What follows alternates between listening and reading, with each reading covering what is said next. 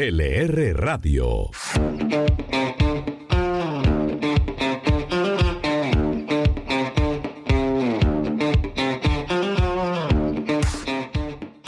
Los ejes principales de la nueva reforma tributaria que tramitará el gobierno nacional, además de la llegada al país de Sura Invest Management y cómo ha avanzado el tema de Haití con los mercenarios posibles involucrados en el proceso, es lo que llevamos en la agenda de LR Radio para terminar la semana. Ahora sí los saludo, soy Joaquín Mauricio López y les doy la bienvenida a quienes nos escuchan por su teléfono o computador o desde el dispositivo que reproduce la magia del podcast. Para empezar, el primer tema, Margarita Coneo tiene las claves de lo que va a ser y de lo que ya suena sobre la reforma tributaria. Con esta nueva propuesta se busca recaudar 15,2 billones de pesos, de los que cerca de un tercio se lograrían con austeridad en el gasto de la nación y la lucha contra la evasión tributaria. Ambas cosas suman un promedio de 4,5 billones, de los cuales 1,8 billones serán de austeridad en el gobierno y 2,8 billones de pesos vendrán de la disminución en la evasión. Hablamos con José Manuel Restrepo, ministro de Hacienda, y él nos explicó otros puntos claves de esta nueva reforma tributaria. Tocaremos el tema de personas naturales en este instante. Eh, creemos que hay que lograr ese equilibrio competitivo.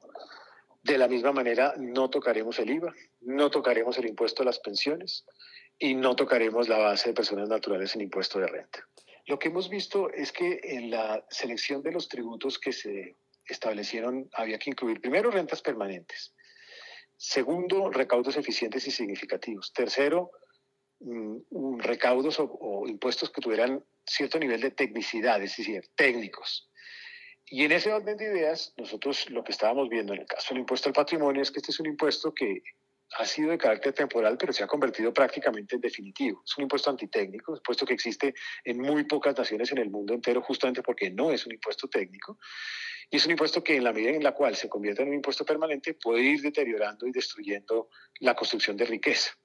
Entonces, en principio, creemos que no era conveniente hacerlo, pero entre otras, además, porque es un impuesto que termina en la forma como se había concebido inicialmente, cobrándose y devolviéndose. Entonces, no se convierte en una fuente de ingreso permanente. Vale recordar que para la presentación de esta nueva propuesta, el ministro hizo un recorrido por el país escuchando a los diferentes sectores y sus puntos. Así pues, uno de los principales objetivos será la ampliación de programas sociales. En el caso de ingresos solidarios, se espera poder proyectar la iniciativa hasta 2022 con un costo de 8,7 billones de pesos. Además, con programas de empleo para jóvenes, la cartera estima que el nivel de desempleo juvenil se reduzca de 23,9% a 15,8%, mientras otros 700 mil millones de pesos anuales serán destinados para matrícula cero en educación superior. Sin duda es una de las reformas que ha buscado la palabra clave aquí y es el consenso. Pero claramente hay varias metas que vienen detrás de ella. ¿De dónde saldrán los dineros para los proyectos que se proponen y lograr todos estos objetivos? Laura Vita, ¿qué hay detrás de esto? El gobierno le apuesta a la solidaridad empresarial. En ese sentido, en el articulado se plantearía mantener el descuento del ICA en 50% y no en 100% como se había estipulado en la ley de crecimiento esto para buscar recaudar 3,9 billones de pesos. Además, se impondrá una tarifa de 35% en el impuesto de renta corporativo, que permitiría un recaudo de 6,7 billones. También se mantendría una sobretasa de 3 puntos porcentuales para el sector financiero, lo que generaría 392 mil millones adicionales. Aún no se ha tramitado ni se conoce el pliego completo que presentará el gobierno sobre esta nueva reforma, pero ya se sabe que hay marchas convocadas para el 20 de julio, que es cuando se espera el trámite llegue al legislativo. Así como hemos visto a los empresarios que han dado sus posturas e incluso hay unos como desde la ANDI que se han comprometido a estar dispuestos a lo que busca la reforma, hay otros que parece que estuvieran en contra del sector productivo. Lilian, yo recuerdo hace unas semanas que incluso en el periodo registrábamos los problemas que puede generar para el país y para el mismo sector productivo una nueva amenaza de marchas. Y esto seguramente es algo que usted ha seguido muy de cerca. Es bueno analizar en detalle los huecos que se van a tapar con esta reforma tributaria. Por ejemplo, pasar de un crecimiento económico de menos 6,8% en 2020 a una mejora de 6% en 2021. En el caso del empleo juvenil, pasar de tasas de 23,9% en pandemia a 15,8% tras la reforma. Uno de los puntos más importantes, la pobreza pasar de un porcentaje de la población de 42,5% en este momento a un 34,2% tras la reforma y en pobreza extrema de 15,1 a 9,6. Es fundamental que la gente entienda esas cifras para antes de salir a marchar y antes de salir a protestar logremos esos consensos de los que ha hablado el gobierno. Un punto al que le hicimos seguimiento fue una curiosa encuesta del Centro Nacional de Consultoría que habló en su momento, en el tiempo más crítico de lo que fueron las protestas, sobre por qué en realidad estaban marchando los jóvenes. Lo curioso e incluso hasta gracioso es que por cada 10, 6 no tenían ni idea de lo que se estaba radicando en ese momento el Congreso, qué leyes estaban llegando o cuáles estaban en discusión. Recuerdo, Laura, que en su momento estábamos hablando de eso, ¿no? Si bien es cierto no podemos desconocer que hay una gran población en las calles con una cantidad de demandas y reclamos válidos. Es cierto, como usted dice, que muchas veces no es del todo claro por qué están marchando. Y en ese sentido, a mí me parece eh, un poco un despropósito que hubiera citadas marchas contra la reforma tributaria el 20 de julio antes de que supiéramos que iba a contener. En ese sentido, es clave lo que estaba mencionando Lilian de la pedagogía es importante que las personas entiendan los beneficios de que podría llegarles con esta reforma, realmente qué es lo que se está discutiendo y cómo se va a recaudar el dinero. Y en ese sentido, pensaría que los congresistas no van a tener ningún problema en aprobar esta reforma rápidamente.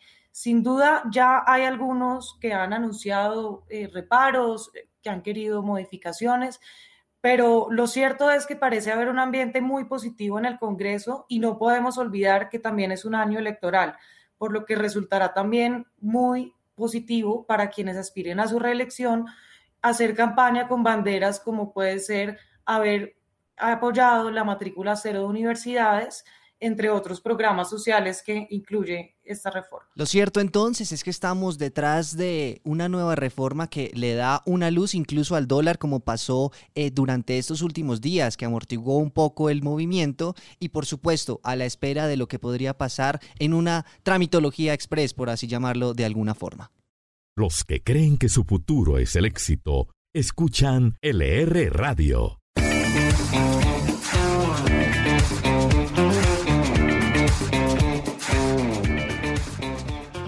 Esta semana también se conoció que llegará al país Sura Investment Management, una filial de Sura Asset Management y compañía experta en gestión de activos e inversiones para el segmento institucional. Ana María Sánchez nos explica qué se sabe de este nuevo jugador en el mercado nacional. Colombia será el sexto mercado al que llegará Sura Investment Management, pues la empresa ya opera en México, Perú, Chile, Uruguay y Argentina.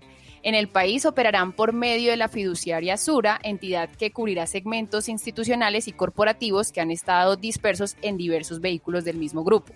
En entrevista con LR, Pablo Sprenger, CEO de Sura Investment Management, aseguró que a través de esta nueva compañía se prevé el lanzamiento de fondos temáticos que inviertan en empresas o proyectos que vayan en línea con la sostenibilidad en América Latina. Con un foco especial en los clientes eh, digamos, inversionistas calificados, eh, grandes patrimonios y principalmente instituciones, compañías de seguro, corporaciones, fondos de pensión principalmente. Eh, y eh, nuestro modelo de, de, distribución al, cliente final, al, inversionista, digamos, tradicional, masivo, a la persona, a la persona física, natural, eh, que va a ser principalmente o exclusivamente a través de protección. Entonces, protección eh, va a ser eh, el canal que va a poder ofrecer nuestras soluciones y nuestros fondos a una amplia gama y ahora a una amplia base de, clientes, que son principalmente los clientes que vienen de protección, pero obviamente nuevos clientes que quieren invertir en nuestros productos. Lilian Mariño, esta es una propuesta ambiciosa, la de la empresa, por supuesto, pero ¿cómo viene el crecimiento de ellos y cuáles son los logros que ellos ven para Colombia eh, con esta nueva entrada? Para 2021, la empresa espera crecer en cerca de 2 mil millones de dólares sus actividades globales y solo Colombia espera aportar mil millones de dólares a la cifra. En cuanto a las inversiones, que manejan buscan llegar a 600 millones de dólares en el país y mediante la fiduciaria Sura alcanzar los 300 millones de dólares. Los que creen que su futuro es el éxito, escuchan LR Radio.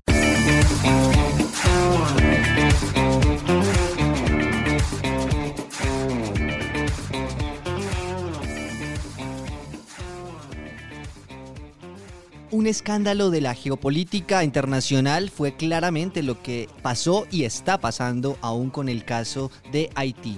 El magnicidio en el que están involucrados exmilitares colombianos aparentemente.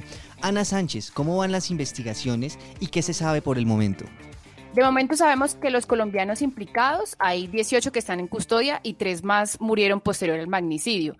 Además, esta semana el presidente Duque confirmó que si bien un grupo de los exmilitares colombianos fueron convocados, como quien dice, con gancho ciego y con la idea de ir solo a prestar un servicio de seguridad, otros miembros, es decir, de los 23 que conformaban todo el grupo, sí sabían lo que iban a hacer y ya estaban preparados para cometer el acto criminal. Esto lo aseguró el mismo presidente con base en declaraciones de familiares y otros exmilitares que habrían sido convocados pero que finalmente no fueron.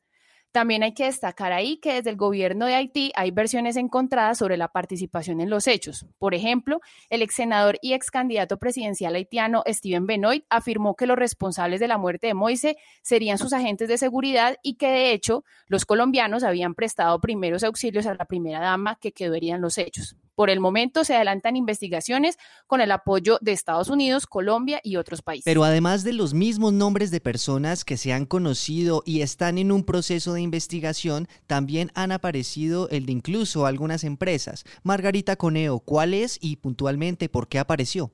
La empresa que figura como protagonista en todo esto es CityU Security, una empresa registrada en Miami y que al parecer podría estar relacionada con otras cuatro entidades colombianas dirigidas por exmilitares. Sin embargo, los datos de estas entidades, así como los perfiles de sus directivos y de varios de los colombianos capturados, desaparecieron en las redes sociales tan pronto como se presentaron los hechos. El ministro de Defensa, Diego Molano, expuso que se investigan también 19 etiquetes aéreos que fueron comprados a través de una tarjeta de crédito registrada en Miami, con los que habrían viajado de Bogotá a Santo Domingo los implicados en el caso. Hablamos el lenguaje de los triunfadores. LR Radio.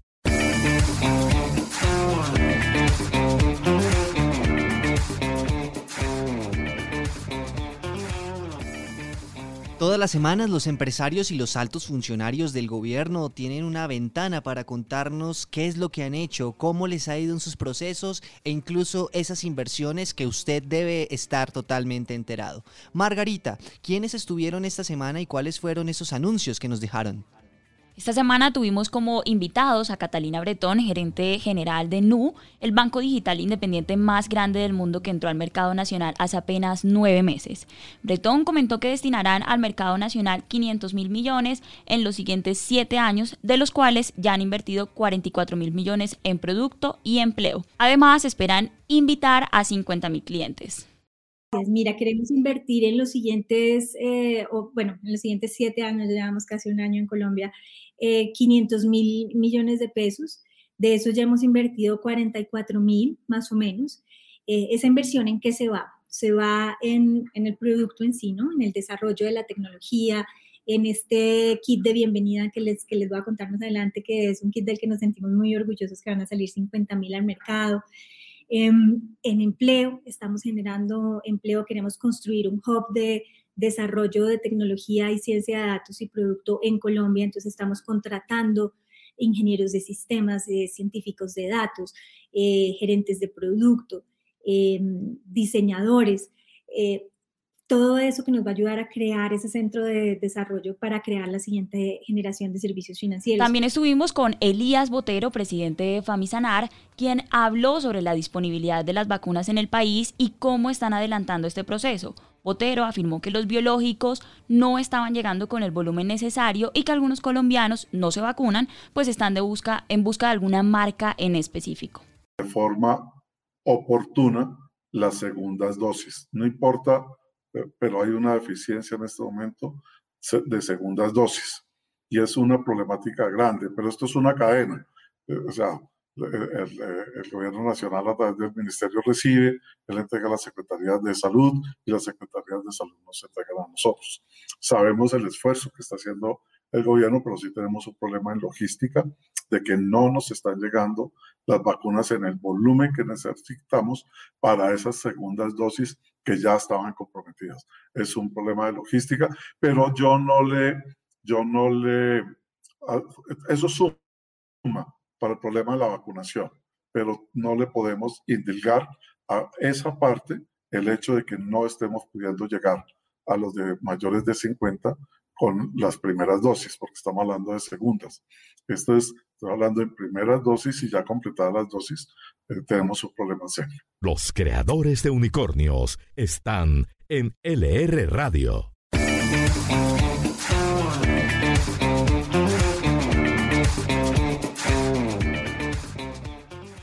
Algo que es importante aclarar es que en la República y en el ER Radio las grandes empresas no son las únicas que generan noticias.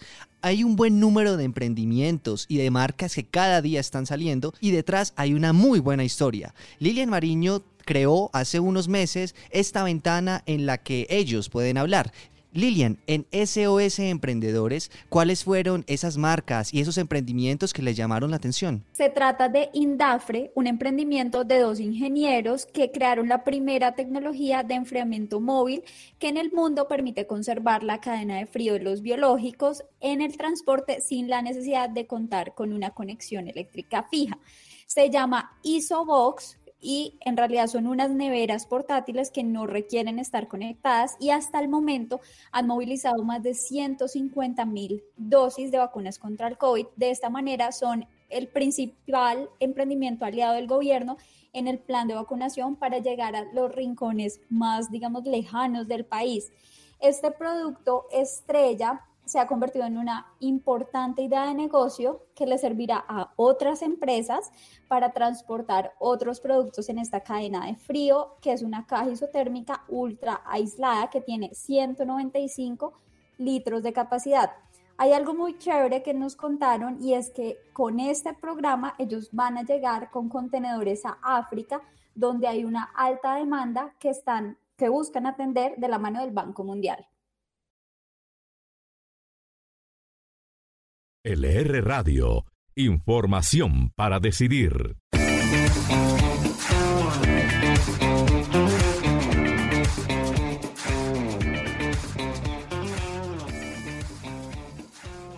Y ahora paso de estos curiosos emprendimientos que nos contó Lilian a un tema que tiene que ver con los impuestos y es que el recaudo de la DIAN que en el primer semestre de 2021 llegó a más de 85 billones de pesos tiene detrás unos fuertes respaldos. Laura Vita, ¿cuáles fueron estos números que se movieron? La DIAN informó que en junio logró un recaudo bruto de 13,5 billones, con lo que alcanzó 105,6% de la meta que tenía prevista para ese mes. Por tipo de impuestos, 35,3% del total recaudado se logró a través del impuesto de renta. Fueron 4,78 billones. En segundo lugar, estuvo el recaudo de retención en la fuente por concepto de renta, con un total de 4,3 billones y 31,8% de participación. Por aduanas, en cambio, se recaudaron 2,53 billones, equivalentes a 18,7% del total. Y ahora nos metemos a un movimiento bursátil y es que fue que la TAM Logistic Properties anunció que ofrecerá 126 millones de acciones para su entrada a la Bolsa de Valores de Colombia. Lilian, ¿bajo qué términos van a entrar a la bolsa? Ellos estrenarán en la BBC con 126 millones de acciones con las que esperan levantar 225 millones de dólares.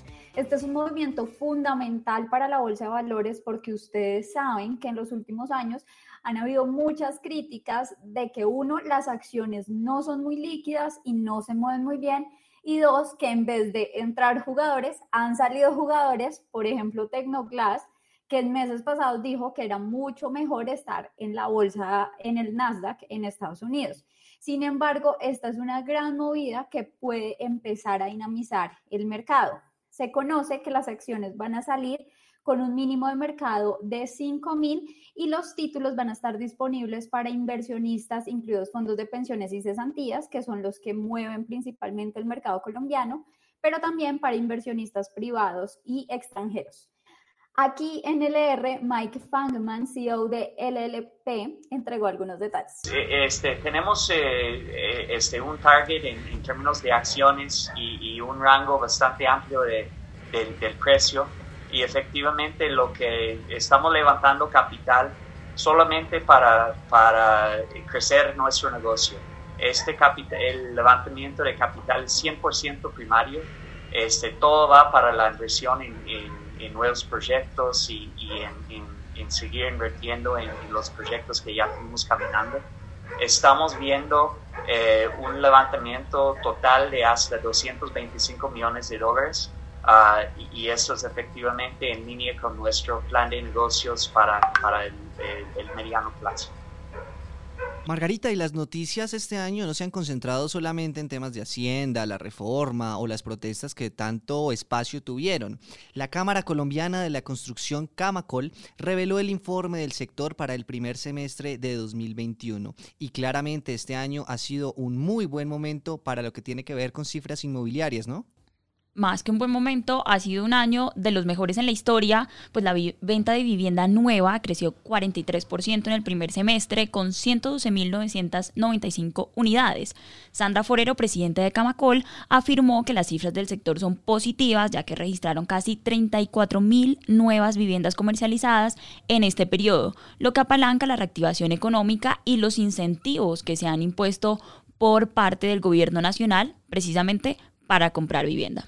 Este primer semestre del 2021 nos llevaron a tener 112.995 hogares comprando una vivienda nueva. Fueron comercializadas, pero yo siempre les hago la, la referencia a que son hogares que pudieron acceder a una vivienda, que tuvieron las condiciones, que tuvieron la confianza, que contaron con la oferta para poder acceder a esa vivienda. Estos son 34 mil viviendas más frente al primer semestre del año pasado y es un crecimiento del 43%. LR Radio, la primera radio digital de economía.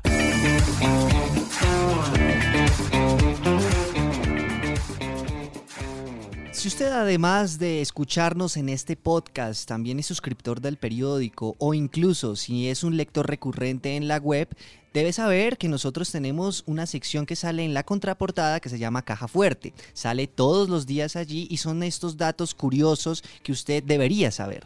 Ana María Sánchez nos los trae con los más curiosos de esta semana. Caja Fuerte. Los confidenciales que debes saber.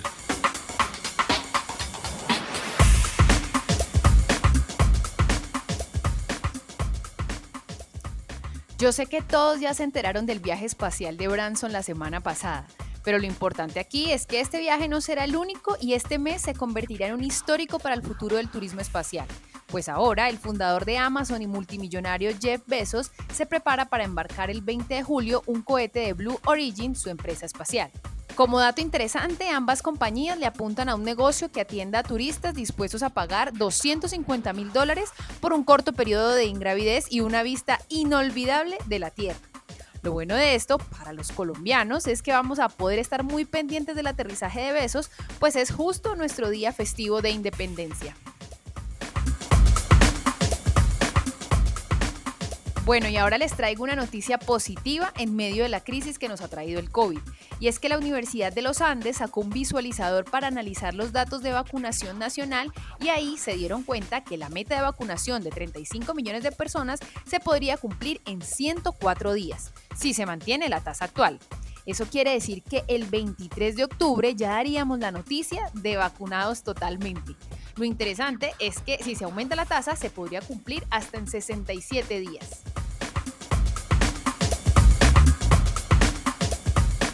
Aquí hay un dato curioso y es que como este mes se celebra el Día Mundial del Cerebro, la firma Vera Icona hizo un sondeo para establecer cuáles son esos dichos que normalmente decimos, pero que están frenando el desarrollo del país.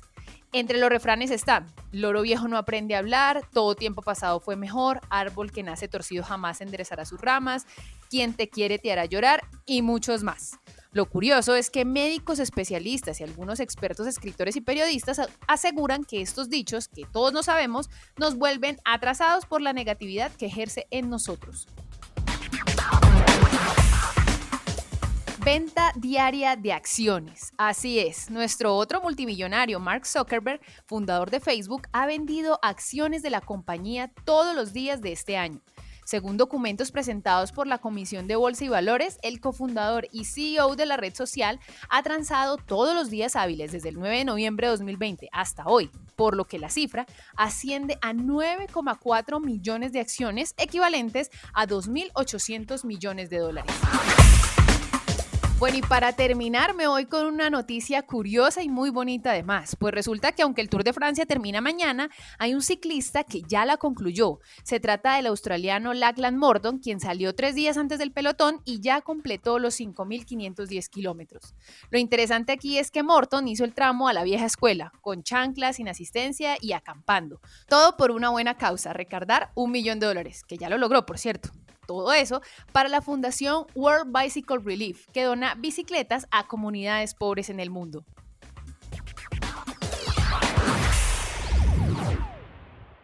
Y como bien vimos, el dólar tuvo unas subidas y bajadas por diferentes hechos esta semana. Ahora, Laura Vita, ¿cuáles son los indicadores para tener en cuenta en esta semana que viene? Para la semana que empieza, los analistas proyectan que el dólar estará en 3.800 pesos. El euro, en cambio, se ubicaría en 4.502 pesos. El barril de petróleo WTI estaría a 74,89 dólares y el índice MSCI Colcap estaría en 1.300 Hablamos el lenguaje de los triunfadores. LR Radio.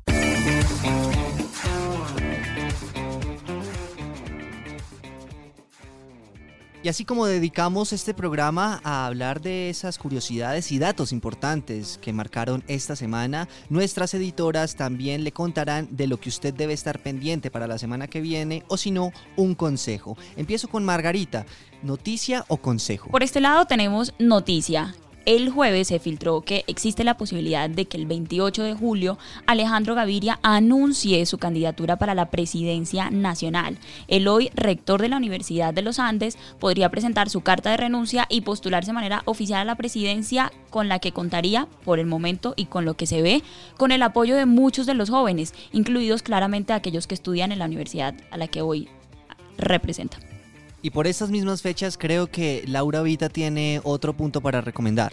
Así es, el 28 de julio se deberá posesionar eh, finalmente el nuevo presidente de Perú.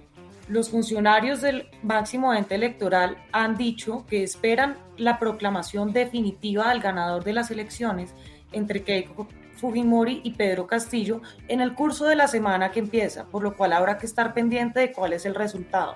Por el momento, parecería que el más opcionado para llegar a la posesión del 28 de julio sería Pedro Castillo y Keiko Fujimori parecería estarse quedando sin opción. Lilian Mariño, ahora me voy con usted para un consejo o una noticia. Les traigo varias noticias, una más deportiva ya que el fin de semana no nos podemos perder la final del Tour de Francia, donde va a ser la última oportunidad de Urán para en la montaña llegar al podio y también de nuestro Nairo para ser líder de la montaña. Ya la otra semana, en noticias más económicas, es bueno seguir la encuesta de pulso social del DANE creada con el Banco Mundial y que se ha vuelto en medio de la pandemia esta guía para analizar cómo se está comportando la economía. Ese mismo día, el 19, vamos a tener el indicador de seguimiento a la economía que también entrega el DANE esta vez con el periodo de referencia de mayo para analizar si en este mes, después de todo lo que pasó con el paro, vamos a empezar a mejorar nuestros indicadores.